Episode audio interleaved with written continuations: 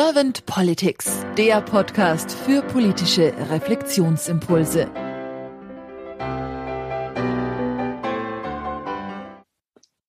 Herzlich willkommen zum neuen Servant Politic Talk. Mein Name ist Claudia Lutschewitz und ich spreche heute mit Dr. Laura Bechtold. Laura, du bist einerseits Sozialwissenschaftlerin und in diesem Zusammenhang auch an der Zeppelin-Uni tätig und du bist Director bei Philoneos, einer Beratung für Familienunternehmen im Bereich Innovation. Herzlich willkommen. Hallo, ich freue mich da zu sein. Wunderbar, Dankeschön. Ja, und danke, dass du dir die Zeit genommen hast, Laura. Vielen herzlichen Dank. Laura, wenn du so reflektierst, was ist für dich die Aufgabe von Politik? Wenn ich an Politik denke, dann oder generell über verschiedene Probleme nachdenke, dann denke ich eigentlich ganz gern aus einer systemischen Perspektive äh, nach und schaut drauf, was ist eigentlich die Aufgabe von Politik, wenn man sich das gesamte System anguckt. Und wenn ich mir da jetzt ähm, überlege, also ich beschäftige mich ja viel äh, mit dem Bereich Nachhaltigkeit auch und da gibt es immer das Paradigma von People, Planet, Profit. Ähm, also für eine funktionierende Gesellschaft müssen eigentlich drei Faktoren in Einklang gebracht werden. Das sind die People, die Gesellschaft, ähm, das ist äh, der Planet, ähm, die Umwelt und die Wirtschaft. Äh, in dem heißt es auch noch Profit, wobei ich glaube, heute würde man eher sagen, was wie Wohlstand oder Prosperity. Und jetzt war es so, dass im letzten Jahrhundert meiner Meinung nach das Ganze ein bisschen außer Kontrolle geraten ist, nämlich alles in Richtung äh, Wirtschaft und Profit sich zentralisiert hat.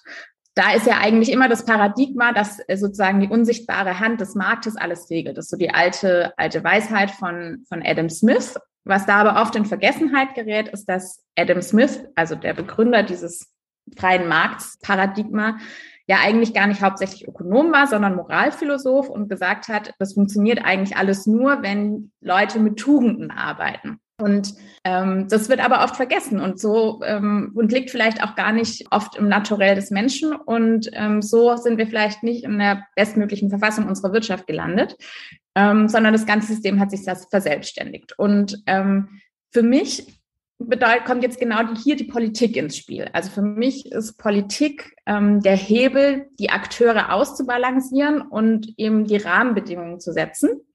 dass das Miteinander ermöglicht wird und dass auch die Grenzen individueller wirtschaftlicher Freiheit und Entfaltung tatsächlich aufgezeigt werden, um eben das größtmögliche Gemeinwohl herzustellen. Und mit Gemeinwohl kommt dann für mich auch der dritte Aspekt rein, nämlich der Planet. Gemeinwohl ist nicht nur äh, Mensch. Das ist nicht nur die Leute, die auch oder die Akteure, die auch ihre Stimme artikulieren äh, können, sondern es sind eben äh, alle Menschen, Flora und Fauna mit einbegriffen.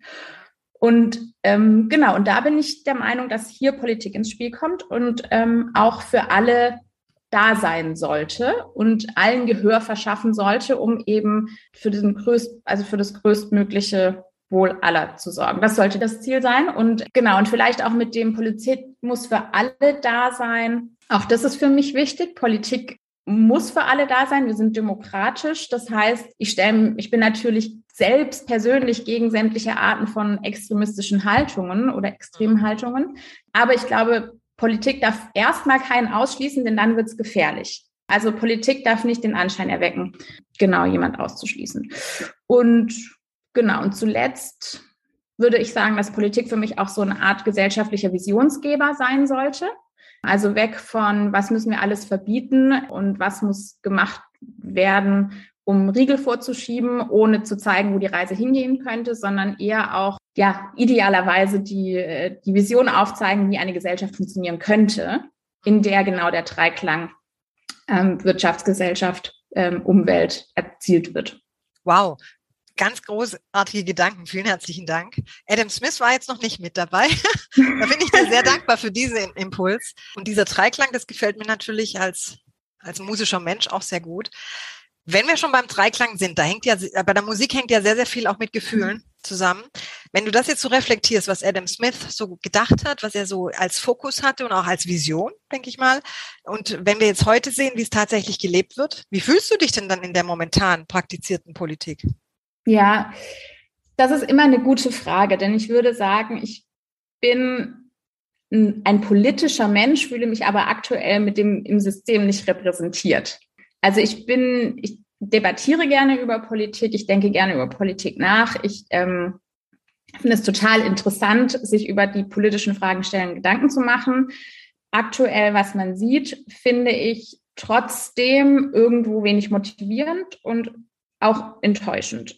Und ich glaube, ich spreche halt jetzt auch nicht nur für mich, weil ich glaube, es gibt gerade eine, eine relativ große Bewegung an jungen Menschen, die sagen, wir sind auf der einen Seite glauben wir an, an, an Wirtschaft, an Innovation, wir sind technologiepositiv, wir sind aufgeschlossen, wir wollen erforschen, was es Neues gibt, was für neue Lösungen es gibt. Auf der anderen Seite sind wir pro Klimawende. Wir sind äh, dafür, dass wir alles dafür tun, um eben den Klimawandel gut aufhalten, werden wir nicht mehr können. Es wird uns alle betreffen, das ist sehr klar. Es wird auch ja immer tangibler, die Gefahr, aber wir sind, sind dabei für alles dafür zu geben, dass wir uns der Herausforderung proaktiv stellen und es nicht einfach nur auf uns zukommen lassen und alles dafür tun, um eben auch das, den Schaden zu begrenzen, der noch zu begrenzen ist.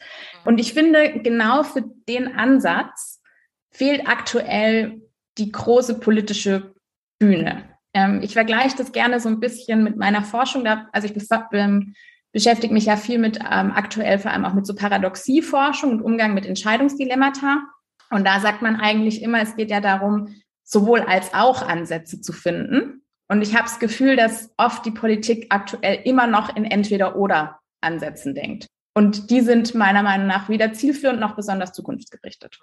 Dieses Schwarz-Weiß-Denken. Genau. Und gleichzeitig, ich glaube, das, was man eben jetzt sieht äh, oder gesehen hat, auch im letzten Jahr mit dem herannahenden Wahlkampf, war es für mich einfach viel auch, ja, das, was man erlebt hat, war ein, ja, Geschachere um Positionen und Ämter, oft auch zu Lasten von ja, Pandemiepolitik, von ähm, was ist jetzt die beste Herangehensweise. Es war einfach teilweise wahnsinnig offensichtlich, wie persönliche Interessen im Vordergrund äh, gestellt wurden.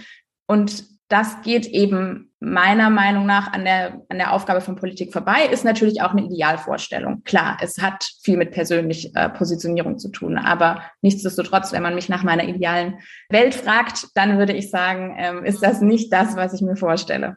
Ja.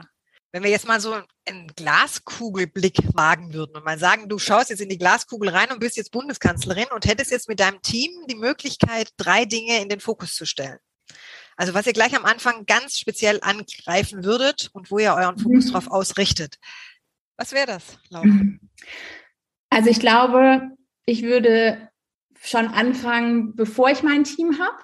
Ähm, also ich würde beim Team selbst anfangen. Ich würde darauf achten, dass ähm, das Team maximal divers ist und sich äh, und wir viele verschiedene Stimmen repräsentieren, ähm, viele verschiedene gesellschaftliche Gruppen ähm, und versuchen auch hier vielleicht auch schon mit der einen oder anderen Konvention zu brechen. Ähm, und um da eben genau das, was ich unter Demokratie verstehe, nämlich eben viele Perspektiven zusammenzubringen, ins Gespräch zu bringen, ähm, zu fördern.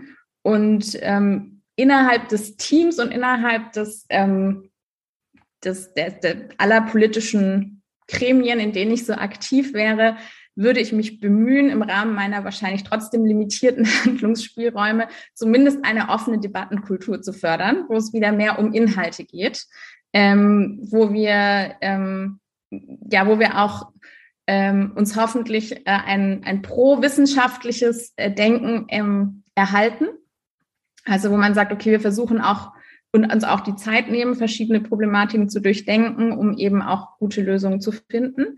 Ähm, ich würde mir das auf die Fahne schreiben, ähm, was ich gerade gesagt habe, eben zu gucken, wie könnte eine Vision aussehen für unsere Zukunft, wie könnten wir ähm, Innovation dazu verwenden, um eben auch ja eine Klimawende voranzubringen.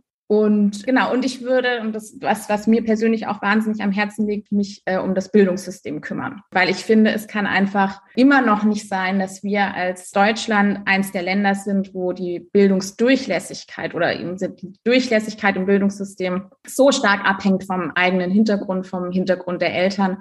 Ähm, und wir hier immer noch nicht an dem Punkt sehen, wo wir sagen, wir haben eine wirkliche Chancengleichheit. Und ich finde, Chancengleichheit ist für mich einer der wichtigsten Hebel, um alle Herausforderungen der Zukunft, die auf uns als Gesellschaft zukommen werden oder schon da sind, zu bewerkstelligen. Wow, das war jetzt ein Feuerwerk an Gedankenfunk.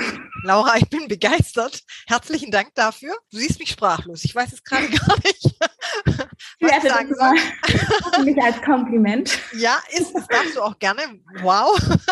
Laura, vielen herzlichen Dank Sehr für gerne. deine Zeit, für deine Impulse. Und ich freue mich auf einen weiteren Austausch mit dir und sage jetzt einfach mal, pass auf dich auf, alles Liebe. Dankeschön und bis bald. Vielen Dank.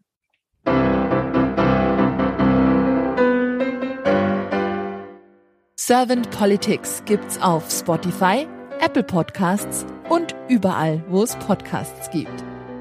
Abonniert uns gerne und hinterlasst uns eine Bewertung. Servant Politics, der Podcast für politische Reflexionsimpulse.